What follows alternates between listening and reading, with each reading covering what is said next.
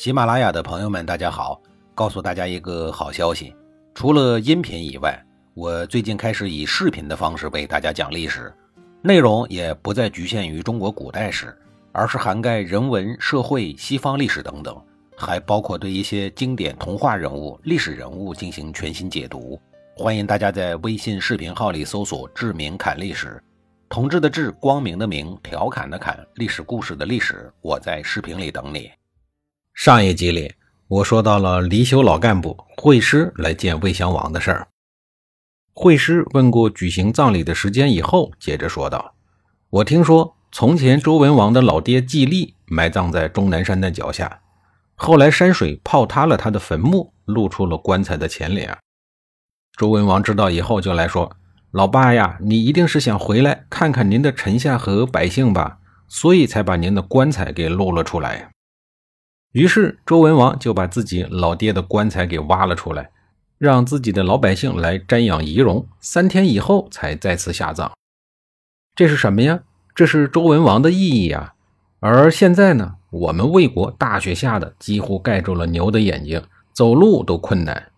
这个一定是先王想稍作停留，念念不舍的想再看一眼他的国家和百姓，才让雪下得如此之大呀。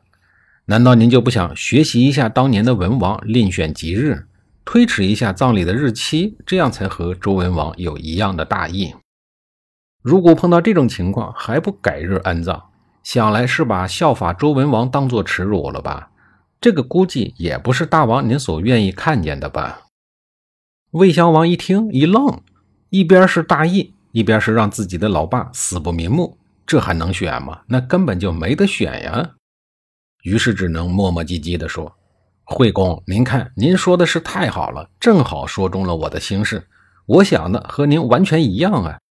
那我就谨奉命，延迟安葬，再选吉日吧。”于是老魏惠王的安葬日期就这样被推迟了。从这个角度来讲，这惠施先生的逻辑那真叫一个厉害呀，真是能把死人说活了，把活人说死了。就连死到半路上的人也给拖回来了。好吧，魏惠王这一条战国大鲤鱼终于把后事给处理干净了。我们可以正式的说五国伐秦了。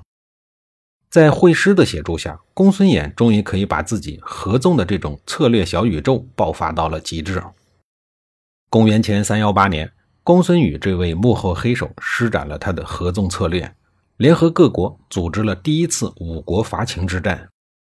这五个国家指的是魏、赵、韩、燕、楚，一共五国兵马，声势浩大，威震群雄，浩浩荡荡合纵攻秦去了。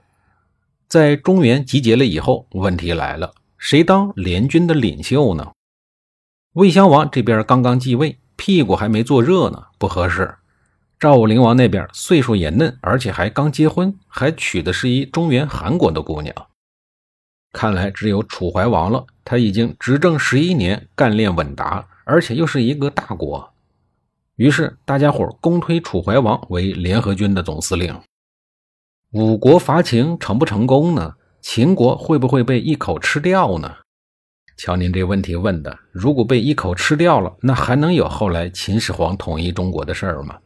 前边都说了，惨败，尤其以挑头者魏国受损严重。对于秦国来讲，好嘛，你们五国说来就来啊！实际上，这一次真正和秦国人干仗的就是赵魏韩，说走就走，哪有那样的好事儿啊？于是派出大将出离子一路猛追五国的军队，在修鱼大败韩赵联军，斩首八万两千人。这一下，韩赵的损失追平了魏国，而齐国这个猪队友更是顺势的落井下石。于五国伐秦的次年，便攻打已然受了重伤的赵魏两国，还抢了不少的战利品，满意而归。五国伐秦的失败，齐国的趁火打劫，这两道硬伤一下子又让魏国久久的难以平复。这时候，魏国大臣田须趁机指责重伤始作俑者公孙衍。血淋淋的现实让年轻的魏襄王不再信任公孙衍。公孙衍在魏国待不下去了，只能被迫辞职，离开了魏国。公孙衍辞职不是当场就撂挑子走人的，他还是挺负责任的，给魏襄王推荐了一个接班人，完成了工作交接以后才离开的。他推荐的这个人就是大名鼎鼎的齐国人孟尝君田文。公孙衍只是离开了魏国，而他请来的前前前丞相惠施则在这个时候去世了。惠施的去世让公孙衍感到无比的愧疚和沮丧。如果不是他把在家里头过退休生活的惠施，又请回到这倒霉的魏国政坛来操心，估计他还不能那么早的去世。为此，公孙衍深受打击，而更受打击的恐怕是惠施在辩论界的黄金搭档庄子。庄子的才华自不用说，但是他有名有姓的朋友却少得可怜，只有惠施一个人，好像这个世界上真正的高人都朋友极少。比如我就不知道如来佛、耶稣、玉皇大帝他们的朋友分别是谁。据说孙悟空也没朋友。惠施担任魏国丞相长达十二年，与庄子是至交。在那个时候，他们两个人就经常在一起辩论，可以说是棋逢对手，将遇良才。庄子曾经评价惠施很有学问，他读过的书能装满五大车，这也是成语“学富五车”的由来。惠施死了以后，庄子在他的坟墓前伤心地发出了这样的感慨：“惠施啊，你死了，现在天下连跟我说话的人都没有了。”庄子还趁着阴郁的氛围，对身边的随从讲了这样一个故事：说楚国有一个人把石灰抹在了鼻尖上，薄薄的石灰就像苍蝇的翅膀，然后再请石匠替他削去。石匠抓起了斧子，轮转生风。顺势朝那个人的鼻子砍了过去，结果石灰被完全砍去了，而鼻子呢则毫发无损。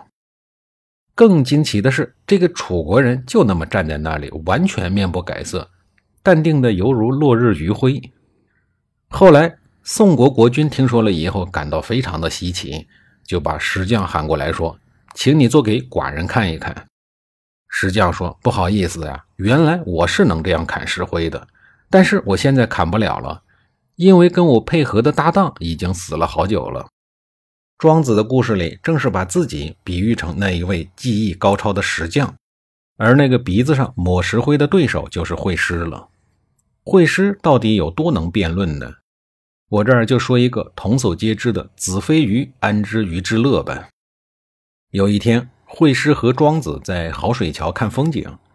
庄子见水里头有很多的鱼，便开口说：“您瞧那水中的鱼呀，游的是多么的悠闲自在，这真是鱼的快乐。”一边的惠施开口说：“你又不是鱼，你怎么知道这鱼是快乐的呀？”庄子回答说：“你又不是我，你怎么知道我不知道这鱼的快乐呢？”惠施开口说：“我不是你，正如你不是鱼，所以我不知道你，你自然也不知道鱼，这是可以肯定的。”眼看无法占据上风，庄子便随口说道：“你一开始问我你怎么知道鱼是快乐的，言下之意就是你知道我知道鱼的快乐，所以你才这么问我。那么现在我回答你这个问题好了，我是站在这个好水桥上知道的，因为我比鱼站得高。”这段故事虽然绕口，但辩论的却是极其的精彩。如果单从逻辑上来讲，惠施要更胜一筹。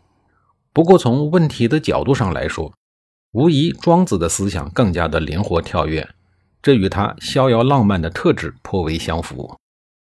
下一集里，我继续给您讲一讲惠施的其他一些精彩观点。